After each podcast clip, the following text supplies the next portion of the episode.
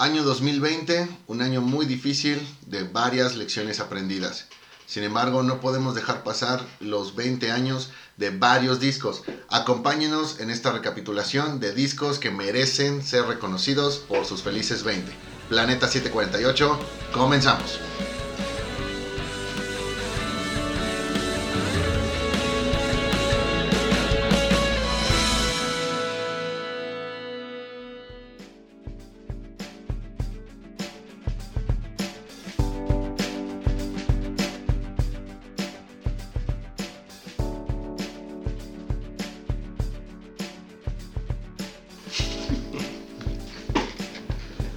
¿Qué onda banda? Otra vez en su programa Planeta 748, donde no paramos de hablar de música, siempre hablamos de música y hoy toca hablar de unas ediciones que cumplieron 20 años, ¿no? Ya nos lo dijiste bien, Moy, hace pues 20 años. Eh, tiempo, tiempo, tiempo, tiempo, tiempo, tiempo. ¿No nos vas a saludar esta ocasión? Ah, se me olvidó. Fíjense, es que ya como nos vemos tanto, ya, ya todos nos escuchan demasiado que ya se, se, acuerdan de nosotros. Pero pues como siempre yo soy Edgar, conmigo está el buen Moyo, ¿cómo estás Moyo? Muy bien Edgar, muy contento de estar aquí contigo una vez más. Y como eh, invitado especial tenemos al buen Beto, un, un, gran músico, sabe mucho de música, es el que nos va a, a iluminar en cuanto a estos temas. ¿Cómo estás, Beto? bien amigo, bien amigo. Gracias por la invitación. Este sí, así como lo, lo platicaron, pues vamos a estar tocando temas bastante interesantes, bastante chavorruquescos de hace ya 20 años. De hace 20 años. Que pues dieron origen a todo lo que somos hoy en día. A aquello a lo que MTV nos acostumbró. Nos acostumbró. Hace 20 años. Sí, cuando MTV todavía pasaba música. Cuando valía la pena ver Cuando MTV. valía la pena ver MTV. Bueno, como ya lo mencionamos, vamos a estar hablando. Han cumplido varios álbums 20 años. Así es. Vamos a estar hablando ahorita en, de tres en específico. Que Tres en específico centrados en el nu metal, en, ese movimiento nu metal del año 2000. Ujú. Eh, el, pa- para ellos, eh, eh, bueno, esos a nosotros nos marcaron, ¿no? Como toda la generación que los, que los crecimos escuchando. Así es. Uno de ellos es de Limp Bizkit. Eh, ¿Cuál es ese, Mo? El primer elegido el día de hoy es, a ver si lo pronuncio bien, Chocolate Starfish and Hot Dog Flavored Water. Ándale. Muy bien. El segundo va a ser de Papa Roach, el Limpest. Infest de Papa Roach, aquel con la cucaracha en la portada. Sí, eh, uno, uno demasiado bueno. Y el tercero también es de Linkin Park. Hybrid Theory, El disco, su álbum debut. su álbum debut. Pero pues nos, en- nos arrancamos con el de Limp Bizkit, ¿no? ¿Les parece? Muy bien. Limp Bizkit. Beto. Ok, mano, pues corrían los años 2000. Para los años 2000. Estábamos todos este, bastante ansiosos de, de música nueva en esos momentos. Sin novia. Eh, sí. bueno, no sé, yo no, sí, sí, sin novia, Sin novia, losers en la escuela. ¿Estás ansioso de veras? Está, De exactamente. llegar pronto a su casa. Este. y bueno, este. Empezando, pues, digo, nos traen una, una propuesta de una banda que ya tenía pues, formado varios años, que en este caso es Limp Bizkit. Aquí, eh, con un, a mi opinión muy personal, con un toque un poco más centrado en el, en el metal. Digo, creo que si a final de cuentas los discos pasados sí era como un poquito más underground el, el estilo, aquí pues retoman demasiado este, todo lo que es esta nueva ola de new metal. Que pues aparte de los instrumentos base que ya conocíamos, guitarra, este, batería, bajo y todo lo demás, empiezan a incluir este, sintetizadores, ¿no? Algo que daría mucho de qué hablar para todas estas bandas. Digo, no todos lo utilizaron, pero eh, si uno de las que lo utilizaron de manera correcta fue este, Limp Bizkit, pues este, este disco es uno de los, de De los, los mejores. precursores exactamente de, de todo lo que se venía en esos años 2000. Eh, empezamos pues con canciones que en lo personal a mí eh, tienen un intro con muchísimo punch, este, que es por un hot dog.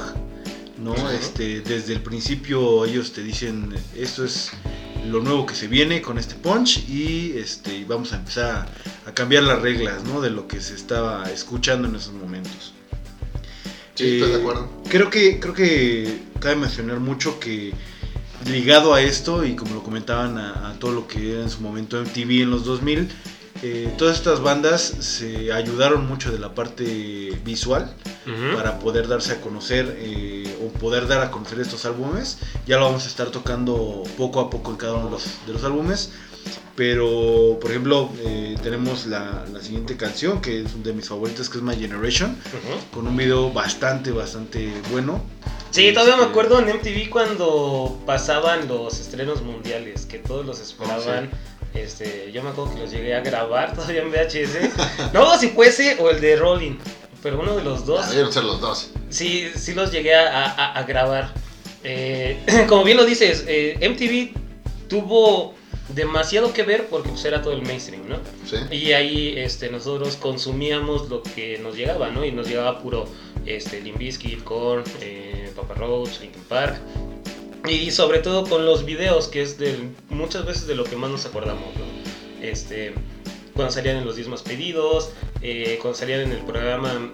¿Cómo se llama El del top 20 de. MTV, para empezar. Cuando, pues sí, o sea, eh, se nos hacía normal ver eh, gente, digamos, como, co- como de, del ámbito del metal en la televisión, compartiendo créditos con, no sé, Britney Spears, Madonna, Cristina Aguilera. Backstreet Boys. Backstreet Boys, este, cosa que ahorita ya no vemos, ¿no? Porque pues ahorita ya nada más es puro rap, puro hip hop, este, y-. Y otras cosas. Y otras cosas Ah, y ¿no? otras cosas.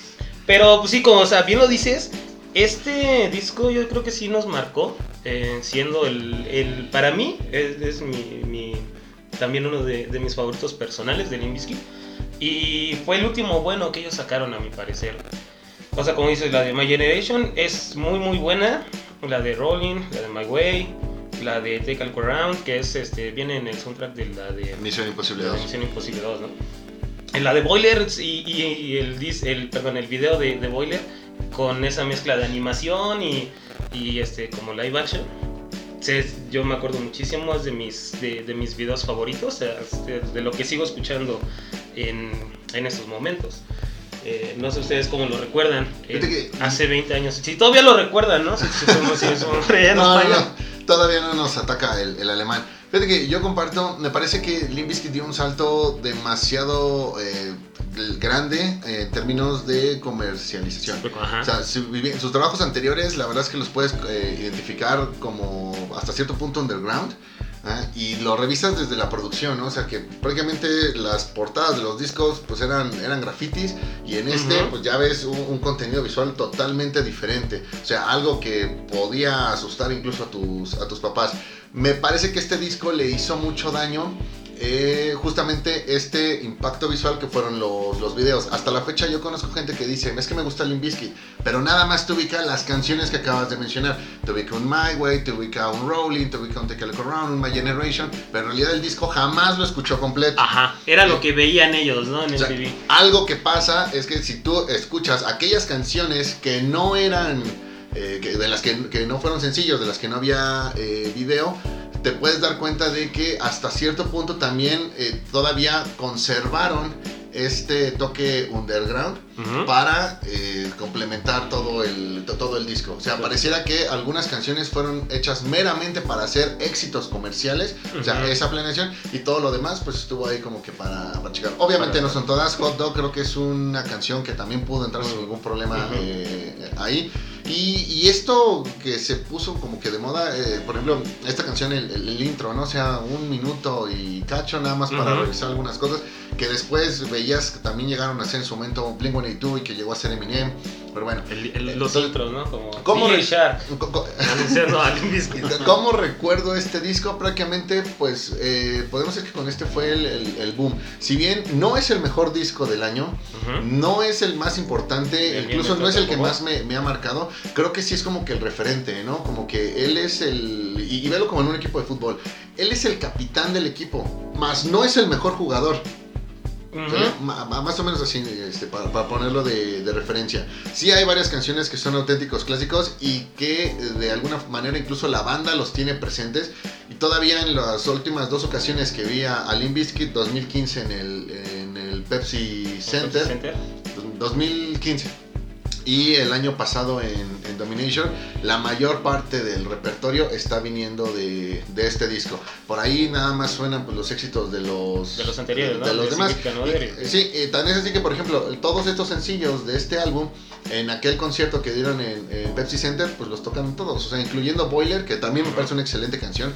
La terminaron tocando y yo, pues, yo fui así de, güey, no, no pensé que lo fueran a hacer. Por ahí también este, hubo otra canción, no recuerdo cuál fue, pero sí recuerdo que como nadie la cantó, el mismo Fred Durst preguntó, ¿no se sabe en esta madre? En un concierto demasiado, demasiado animado. Entonces, eh, sí es un disco que recuerdo con cariño, pero sí les puedo adelantar que no está en mi top 5 de los discos de aquel movimiento nu metal o de aquellos años.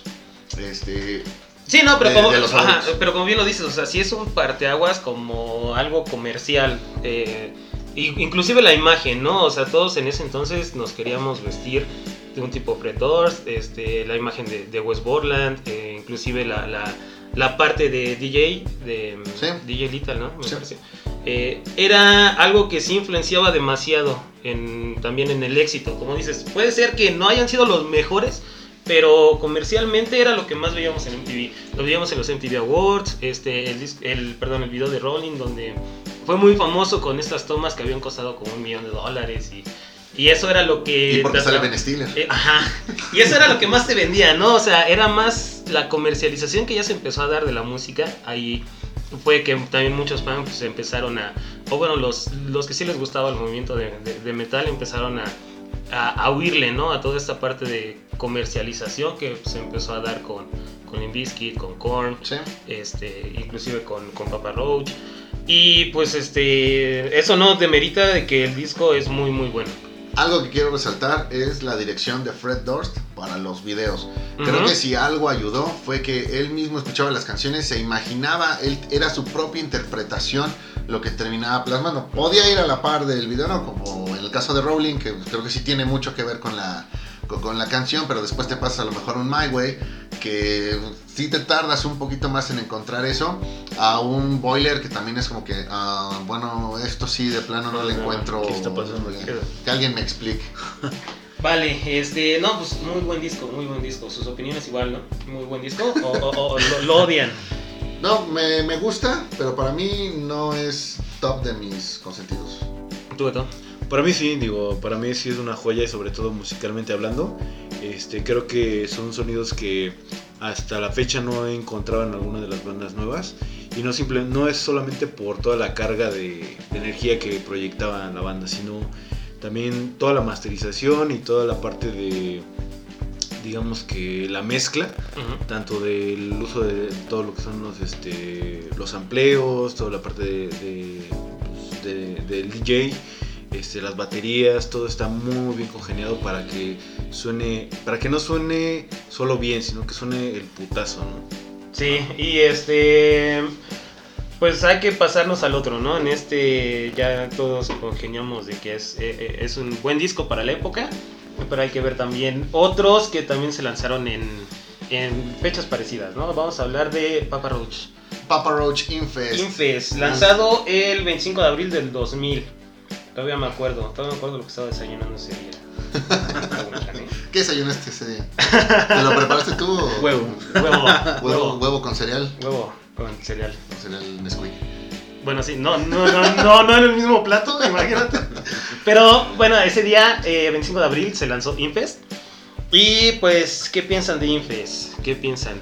Híjole, yo creo que aquí igual que en el Chocolate Starfish, eh, pues la mayoría son éxitos, ¿no? Eh, también eh, Papa Roach tuvo esa parte visual, ¿no? Que muchos ubicamos en la parte de Last Resort, que creo que es del- el más famoso de esa época, su, su video de, Su video de de ese álbum.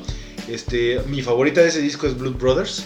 Este, Ah, eh. sobre todo también va muy ligado porque yo la vez que lo escuché fue jugando Tony Hawk. Tony Hawk, sí, eh, muy marcado por ese soundtrack. eh, cuando lo poníamos, creo que yo también lo escuchaba demasiado por, por, por escuchar las canciones, ¿no? Exactamente. Y ahí venía la de la, esa de, de Papa Roach. Sí, tenemos este, también eh, Between Angels and Insects, eh, este, Broken Home. La de Broken Home. Creo que, creo Broken que- Home es mi favorita de ese disco, definitivamente por mucho. y cada que la puedo reproducir adelante, cada que veo un tributo de New Metal siempre ando pidiendo esa canción. De, si, si va, si se va a tocar Papa Roach, debe estar Broken Home. Claro, no siempre tengo suerte porque creo que Last Resort y Between Angels pues son ahí como que Between las, Angels, las del ponche. Sí, eh, ahí sí también eh, fue el- la comercialización ¿no? que, que- que se dio. O sea, era lo que veíamos. El, yo me acuerdo también mucho del video de Broken Home, que fue también para mí muy, muy bueno. Me gustó más que el, Sí. de, que el de Last Resort. Que los otros dos, definitivo. Sí, y bueno, de Between Angels and Insect también, este, cómo hacían esa, esa parte visual, ¿no? Donde salían los, los este, como que las tomas de, de perspectiva desde los insectos, cómo iban saliendo de, de ellos. Y también musicalmente, pues es bueno, a mí sí, sí me gusta demasiado el, el sonido que hacía en ese entonces este, Papa Roach. Sí, fíjate que en este caso siento que el disco está mal balanceado. Eh, podríamos hablar de que, o sea, son 11 canciones. Hasta Blood Brothers creo que el disco es bueno, pero a partir de ahí me parece que viene a, a- pues, Viene en declive. en el declive. ¿Qué es lo que ocurre? Eh, lo que es Revenge, Snakes, Never Enough, me parece que hasta cierto punto las canciones son eh, parecidas. O sea, no, no, no, no, no encuentro como que realmente un, un en alguna de ellas. Entonces, eh, este es un problema que, me, que yo encontraba mucho en aquellos años. O sea, haciendo un lado el tema del nu metal, muchos discos, ¿qué es lo que hacían? El primer, la primera canción o la segunda eran los sencillos. O sea, las primeras canciones eran los sencillos. Entonces, cuando tú llegabas a ese disco, lo primero que hacías era escuchar las canciones que ya conocías. Ajá, Y entonces, el, cuando se acababan estas, pues entonces ya también se acababa el disco. Muchas veces ya no te quedabas a escucharlo completo. Hablo entonces de que había una, a mi parecer, mala distribución de las canciones comerciales para que la gente pues le diera toda la oportunidad al, al- al disco. Creo que esto es lo que pasa con, con, con, con Infest. Y es lo que a mí me lleva a decir esto, que a partir de Revenge me parece que el disco viene en picada. Pues sí, no, o sea, todavía cuando, cuando hacíamos la, la mezcla de los CDs, eh, siempre eran como que las más escuchadas, ¿no? ¿Sí? Este, toda esta parte. Eh, pues no sé, Beto, ¿qué, qué, qué te parezca? Sí, digo, a final de cuentas creo que también llega a pasar, ¿no? Que no solo eh, entran dentro de tu repertorio las buenas, sino también las que pues a ti más te atraen. este, inclusive sí, ahorita que comentabas lo de las, las listas o las mezclas que hacemos de nosotros, de nuestras propias listas. canciones, creo que en su mayoría todas este, tenían al menos dos o tres canciones de los discos que estamos comentando. Este, igual eh, creo que toda esa parte de energía la proyecta bastante bien Papa Roach en toda esta, toda esta época. Musicalmente también es muy bueno, toda la, la, la masterización, este, el sonido de las guitarras es bastante claro, bastante bueno. Este, eh, yo creo que ahorita nos queda el buen recuerdo de lo que era Papa Roach en su momento. Sí. Ya este, nos tocó verlo apenas el año pasado En el este, Notfest. en el Notfest, eh, mejor festival que hubo ese año. sarcasmo, comida sarcasmo. Este, y no, la verdad sí, a mí me, no me decepcionó, pero sí me dejó bastante, no sé, sacado de onda con lo que yo consideraba o lo que yo tenía como idea de lo que era Papa Roach. Creo que Camoy podrá comentar, o también Edgar, este, que los han visto ocasiones anteriores. Pero para mí ya no era el mismo, mismo Papa Roach de esa época, de hace 20 años, que pues traía toda esa energía, traía toda esa como carga de, pues, ¿qué podemos decir? Que es como de... Yo te lo voy a decir, me parece que en Infest Papa Roach tenía algo que protestar. Y en los siguientes discos ya no. O sea, como lo, lo que tenía, todo por lo que lo tenía que hacer de pedo, pues ya lo dijeron. Ya no Ajá. tenía caso hacer eso. Y es por eso que encuentras un corte mucho, muy distinto en, en la temática de las canciones. eh, las últimas contra las de aquel disco. Otra cosa que creo que no le ayudó mucho a Infest fue que no pasaron ni dos años y ya había llegado el siguiente, que fue este de Love, Love Hate, Tra- Love Hate Tra- Tragedy. Tragedy. ¿ok? Entonces también ellos mismos parece que no dejaron eh, envejecer bien el álbum. Creo que si se hubiesen esperado un año más, tranquilamente pudieron sacar otro, otro sencillo todavía como para darle Otro, ese, ese Ese punch, punch. y que a lo mejor este segundo álbum fuera, bueno, eh, este siguiente álbum fuera todavía un poco mejor planeado. Pero eh, es que también, o sea, ya, si se esperaban más, ya empezaba el declive, ¿no? De todo lo que era el new metal. O sea, ya en, eh, después de eso, ya que empezamos a escuchar, empezamos a escuchar más, más rap, más hip hop en, en las estaciones Cuando el de MTV. empezó a, invadir, sí. Entonces, eh, si se hubieran esperado más, tal vez ya no les hubiera eh, pegado tanto, ¿no? Como que querían capitalizar hasta donde yo creo en el éxito que todavía se podía colgar de, de la parte de, de- del new metal, ¿no? Porque luego ya empezaron con, con su imagen un poquito más de emo, este, ¿no? Así ya todos Sí. Ahí es donde yo siento que también queriéndose, queriendo evolucionar con el público que lo estaba escuchando, pues ya como que no les, no les funcionó. Y ahorita los últimos discos de Papa Roach, la verdad, a mí me han gustado. Y han sacado canciones así como ya tipo de pop, este, con, con Skyler Grey, una me acuerdo de, de- de los, de sus últimos discos. Que, o sea, ya no es Papa Roach, ya no es lo que, lo que vimos antes, ¿no? O sea, ya como que, no quiero decir vendidos, pero pues sí, como No, que pues al final cuentas se los comió la industria, ¿no? Que es Ajá. lo que pasa con muchos artistas que pues, no pueden seguir con esa esencia. Este, son pocos, ¿no? Los que se mantienen al día de hoy todavía como que tienen esa, esa Ajá. parte que los caracteriza. Y pues sí, total de acuerdo, totalmente de acuerdo de que también ya sí es bastante pop ya lo que... Lo, lo- lo que están Pero me quedo con eso, que se han No, pero también se vio- mantener vigentes, que todavía hay conciertos de ellos, todavía Sí. presente. Pero se vio, de, de hecho en ese concierto, en, en el último que fuimos, El la mayoría, ajá, en el Northfest, eh, la mayoría de la gente se prendía más con lo, con lo que ahorita estamos escuchando, bueno, que sea con lo de, de Infest, con, pues bueno, creo que nada más con eso, ¿no? Ya ni siquiera las de Love Hate Tragedy. Sí, porque She Loves Me Not es una canción que ya no tocan. No, entonces, este, era cuando se prendía más, cuando tocaban de su último álbum, pues como que la, la banda, pues no, es más, ni siquiera se la sabía, yo no me la sabía. Ocurrió algo, hablamos mucho de que MTV ayudó en esa parte comercial, pero ya sin MTV y ya sin... Y, y ya con la generación atendiendo a otras cosas por puras causas de, de vida, obviamente, bueno, pues la atención ya no iba a ser la misma. Entonces digamos que en lugar de tenerlos pegados, este, o tomados de la mano, los tuvimos que dejar ir un poco y cuando nos volvemos a encontrar, bueno, encontramos muchas cosas diferentes y, y nos quedamos con esa imagen de cuando los teníamos, los teníamos a un costado. Entonces, eh, sí creo que el, el Infest podría ser un ejemplo claro de cómo es o, co- cómo ha sido la trayectoria de, de Papa Roach en los en, el- pues en- en todos estos años. de todos estos años. Y pues bueno, ese es nuestro, nuestro sentir, ¿no? Con, con este disco de, de, de Infest. Muy, muy bueno también, este, pero como le dices, sí. Sí. tiene un declive. Bueno, es un disco bueno, nada más. Es un disco bueno. Bueno. No, igual no es el mejor.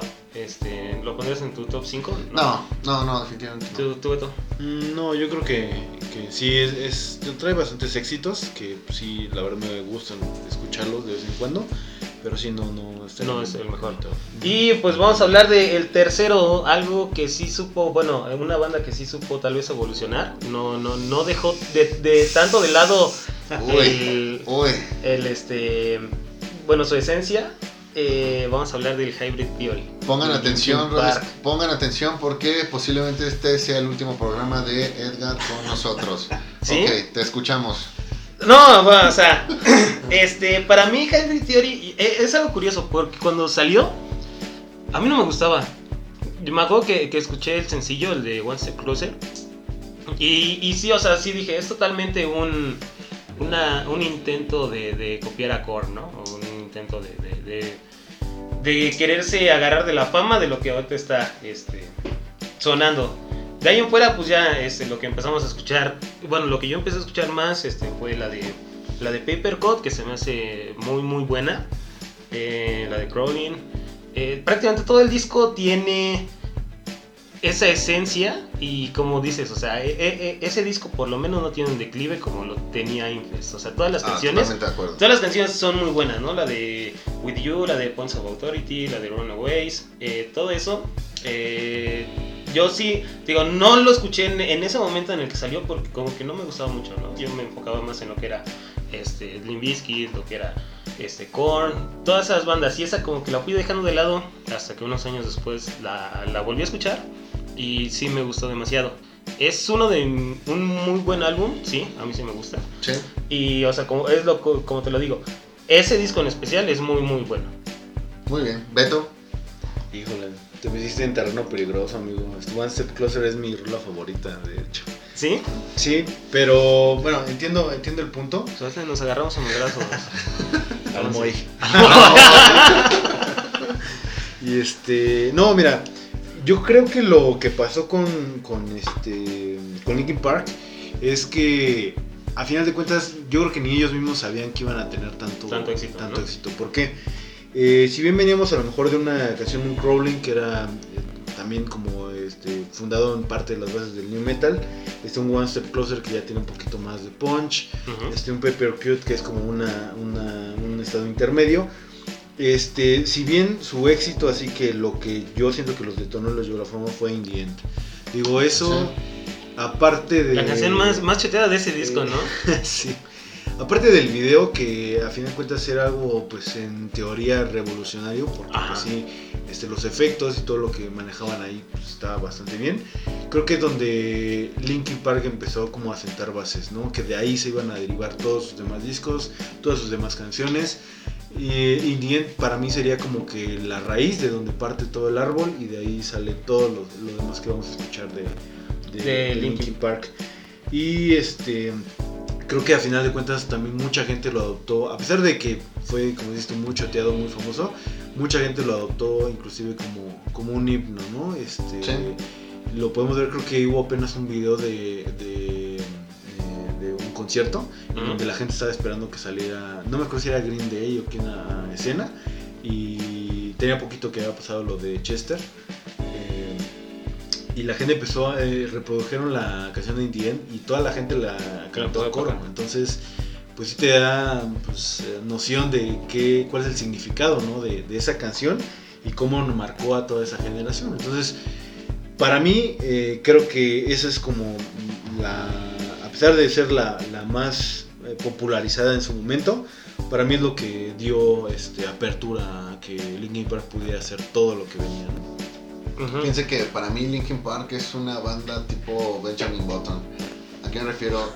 Creo que las bandas se sacan, su- eh, empiezan con su música y a partir de ahí van experimentando hasta que encuentran un estilo y, a par- y después ya, ya nada más se dedican como que a repetirlo, ¿no? Esto es lo que nos sale bien, esto es lo que vende bien, entonces va- vamos a hacerlo. Me parece que Linkin Park lo hizo al revés. O sea, primero con este álbum encuentran todo el éxito y después esa Empezaron misma experimentación como que los lleva a, a ese declive. Creo que todos sabemos lo que se habla del último disco, que incluso, bueno, deprimió a, a- a Chester porque Chester. después ¿Tanto? de, de tanto que, bueno, de- de- creo que Hybrid Theory fue un álbum que lo, lo- definitivamente lo- los marcó, marcó a toda la generación y a partir de ahí creo que cada vez que Linkin Park anunciaba un disco, todo mundo quería otro Hybrid Theory.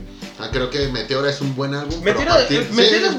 es, buen álbum. El de Reanimation, te soy sincero, nunca lo escuché. Bueno, no, Reanimation Es- como remises, ¿no? es. B-sides. Este, pero Meteora, Meteora tiene muy buenas canciones y todavía tenían esa esencia diferente de lo que pasó con Papa Roach, que tal vez este, desde el Love Hate Tragedy, que le siguió a, a, empezaron con ese declive en la calidad. Y, y Linkin Park, en el, por lo menos en el de, en el de Meteora, no, no vi ese declive, ¿no? O sea, No. sí tenía Pero- canciones buenas. Exacto, porque ya cuando vas a lo que ocurrió después, bueno, Ujú. ahí ya lo empiezas a ver más porque está más, más acentuado.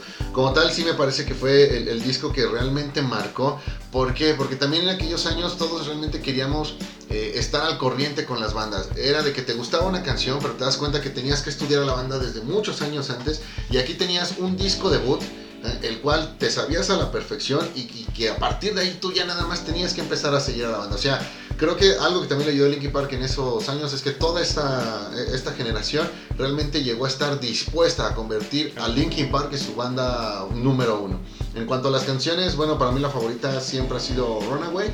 El segundo lugar lo pelean One Step Closer y la última canción, Pushing Me Away. De ahí en fuera, creo que todas son, son buenas. No hay ninguna en la que, a la que salte. Y este sí es un disco más, más balanceado. Sí estoy de acuerdo con esta parte de que In the End terminó siendo también. Yo Indien sí la salto. Y, Indien y sí es la algo muy curioso, porque fíjate que muchas veces la banda saca, eh, sale el álbum y lo primero que haces es que tu primer sencillo sea como que la canción más importante y si no es esa sea la segunda. Aquí en el caso de Indien tranquilamente fue la, la La- tercera, ajá, la tercera, la, cuarta, la ¿no? tercera, la cuarta. Eh, fíjate, yo tengo el efecto Mandela de que primero vi el primer, el, o sea, de que primero se estrenó el video de Paper Cut y después fue el de Indien, pero bueno, veo las... No, el de Papercut fue el último. Por eso, yo, yo tengo, por eso te digo que es efecto Mandela. Ok, entonces aquí les pasa que es el, el tercer sencillo, bueno, el, el que termina siendo como que el que define el rumbo del, del álbum. Y si hay alguna canción de Linkin Park que se ubique, pues definitivamente es esa. Al principio sí estoy de acuerdo que Linkin Park buscó, eh, bueno, sonaba parecido a Korn. Pero como que también cuando lo ponías a competir contra un Limp Bizkit, cuando lo ponías a competir contra un Papa Roach, cuando lo ponías a competir contra un Godsmack o, o cualquiera de otras esas bandas, pues pareciera que Linkin Park era un tema todavía mayor. Algo que ya los fue en la escena nu metal fue que empezamos a ver más canciones en el que el uso de estas dos voces, Chester y Mike, realmente podía aportar algo a la canción. Y, de- y que después fue el, el- el- el estilo. Ca- Canta Mike, coro de Chester. Canta Mike, coro de Chester, coro de Chester. Pero es que también tenía como ciertas similitudes con bien, este, como bien lo mencionas, con, por ejemplo, Link, este, Limp Bizkit en el uso también del DJ, ¿no? Los dos, este, sabíamos que, que tenían DJ, sonaban parecidos a Korn, o sea, como que fue algo, eh, es que también cuando ellos salieron como que fue algo que, que todos estaban haciendo, ¿no? O sea, sí lo hicieron bien, pero no fue como si innovaran en algo, ¿no? Ya, ya había gente que utilizaba DJ, este, los, la- las melodías, digo, sonaban parecidas a, a los de Korn. em, es por eso que yo sí siento que fue un acierto el empezar a experimentar con diferentes sonidos y, por ejemplo, Meteora, pues fue muy bueno. El de Minutes to Midnight, ya la verdad nada más escuché la que salió en Transformers. este, ya de ahí ya no los he seguido. Hasta pues ya luego que, que las, la- las teorías de conspiración mataron a, a Chester. De ahí en fuera Chris Cornell. y a Chris Cornell. Este, a mí ese disco sí, la verdad, eh, yo lo hubiera querido escuchar cuando salió, pero pues en ese entonces todavía sigo siendo medio bueno, pero en ese entonces no lo apreciaba tanto. No sé ustedes si. La chaburruca este pegó. Este, fíjate que es el primero que que sí pongo en mi top 5 de, de discos que me marcaron. Definitivamente ahí está. Eh, de hecho, yo tengo mi colección de discos originales y a diferencia de los otros dos, este sí lo tengo. Porque creo que es una. Creo que por ahí puede llegar a ser una joya que valdrá la pena tener en un futuro. No lo digo en términos comerciales de, ay, después lo voy a vender en una subasta muy caro. Pero al menos para que tengas el, el recuerdo ¿no? de, de esa, de esa época, porque además el arte pues era, era exquisito, el, el plegable, bueno, recordarán esto, que abrías el disco, tenías el plegable con las letras de las canciones, pues no era el típico cuadernito que venía con grapas, no, pues este era el, el, el- panfleto casi casi, este, el, doblado, como el que tenías que armar, armar y que después cuando querías volver a Ah. meter, bueno, pues te das cuenta que habías hecho, que habías hecho mal, pero sí, mis reconocimientos para, para este y creo que aquí sí está, ah, como hace rato mencioné, que el de Limp Bizkit era el, el capitán, creo que aquí sí está la estrella del, del equipo. ¿De ese año o de todo? De ese año, de ese año. Sí, totalmente de acuerdo, totalmente de acuerdo. ¿Tú, Beto? Pues sí, digo, y al final de cuentas tan marcado nos dejó ese disco que hace no mucho tiempo se sacaron una edición de un Funko Ah, sí, cierto, de- con ese... ese disco. Ajá. y al parecer se agotó de volada. Entonces, Sí. este, pero también nos dice que pues la, la gente pues él tiene mucho mucho cariño a ese. Mucho cariño, ese ¿no? Y sobre ¿no? todo la, la nostalgia de, de, de todas esas épocas, ¿no? Ahorita como que sí está volviendo mucho la nostalgia de los 90 y pues sigue la del 2000. Y entonces Exacto, vamos a empezar exacto. a ver un, un resurgimiento en el new metal. Ojalá y no, pero pues este, eso es lo que, lo que puede pasar. Y pues este, igual para ya ir cerrando, ¿qué, qué, qué sentimiento les deja estos tres álbums? Esta época dorada para nosotros. Nostalgia, bonitos recuerdos. Sí, ¿tú, Beto? Igual. Sí, pues bastante, este, sí, aparte de nostalgia, yo creo que el saber que en su momento las cosas se hacían pues, con mucha pasión, ¿no? Que ya ahorita la música, la mayoría carece de eso, la música nueva. Ujú. En ese momento creo que a pesar de que estaba rodeado de muchas áreas de mercadotecnia, como eran eh, pues los videos y todo eso, la promoción, este, pues creo que eran bandas que la verdad daban el todo por el todo, tanto en sus álbumes como en vivo. Pues sí, digo, fue, tuvimos suerte de haber vivido esa época porque ahorita imagínate siendo un adolescente en estas épocas, escuchando pues la música que hay ahorita, yo la verdad no, No, no veo con. no me identificaría, ¿no? No, no veo bien el rumbo de esta generación. Para cerrar, eh, Papa Roach, Limp Bizkit, Linkin Park, ¿vieron a los tres en vivo? ¿Ya han visto a los tres en vivo? Yo Limp Bizkit no. Yo, Papa Roach, no. Yo sí vi a los tres. Jo, jo, jo. No, pero bueno, no es también como que, que Fred Durst no se deje ver, ¿no? Ahorita está Tiene, bueno, streamea, ¿no? Videojuegos, algo así, ya quién sabe qué hace. Este, pero pues ya de la Todo el mundo música. le está entrando a esto. Pero de la música como que ya, des- después de ahí ya de- decayó mucho. Lástima, es, es- sí es una lástima lo que le pasó a Chester. Y pues también es una lástima que, que Papa Roach se haya vendido demasiado. Ok, no es la palabra que yo ocuparía, pero entiendo el punto y estoy de acuerdo. Pues va, entonces, este, muchísimas gracias banda por volvernos a escuchar en este programa que ya saben, siempre hablamos de música.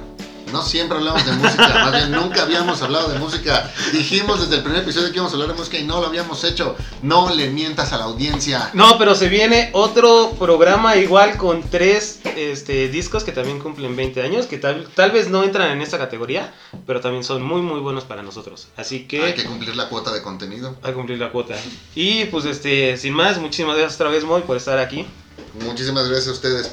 Muchísimas gracias Beto por acompañarnos en este, en, en este programa. Gracias por invitarme otra vez, amigos. Un gusto. Pues ya, ya cada semana estamos teniendo reto aquí. Sí, pues este, igual, eh, si tienen algún comentario ya saben, déjenos en Face. Y pues muchísimas gracias por escucharnos. Pero comenten. Sí, comenten. vale, bye. A Nos vemos.